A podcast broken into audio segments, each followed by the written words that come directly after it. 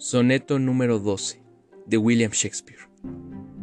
Cuando cuento los toques que marcan cada hora y veo hundirse el día entre las odiosas noches, veo la primera cumplirse en la violeta y los oscuros rizos cubiertos por el blanco y los frondosos árboles desnudo de las hojas que fueran del rebaño, amparo del calor, atado de mil gravillas del verdadero verano barba blanca y dura, llevado en su ataúd.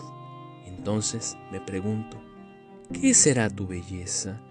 Ya que también te irás con los restos del tiempo, pues dulzura y belleza entre sí rivalizan y raudamente mueren viendo a otras crecer.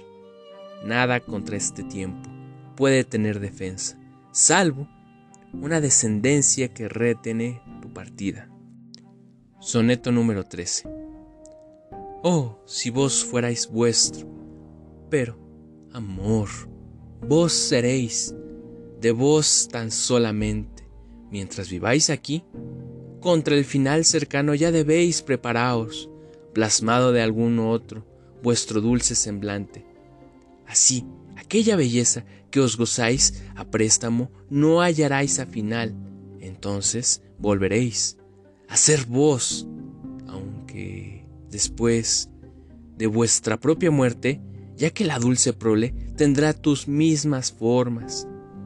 ¿Quién deja derrumbarse en un hogar tan hermoso que un regente viril con honor tendría contra estos elementos de un cruel día de invierno y el estéril rencor del frío de la muerte?